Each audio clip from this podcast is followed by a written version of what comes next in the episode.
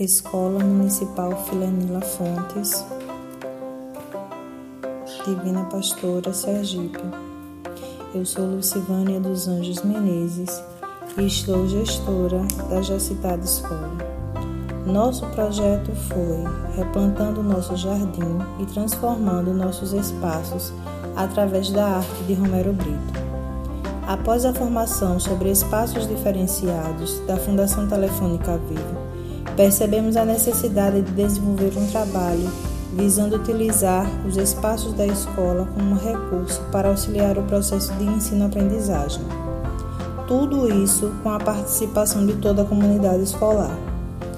Tínhamos, tínhamos vários objetivos, entre os quais podemos destacar transformar os espaços ociosos da instituição em locais atrativos, capazes de estimular e facilitar a troca de experiências entre os alunos e a comunidade através das obras de Romero Brito.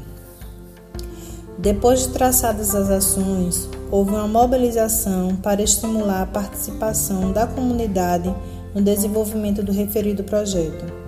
Ficamos muito felizes em ver o engajamento da comunidade local nas atividades que contribuíram com a pintura dos muros, doação das mudas e também na construção do jardim.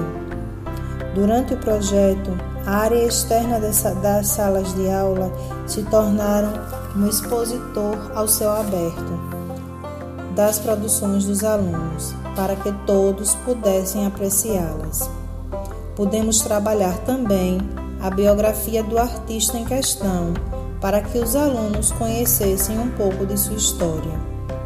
Para finalizar, cada aluno escolheu sua obra preferida de Brito e fizeram uma releitura da mesma.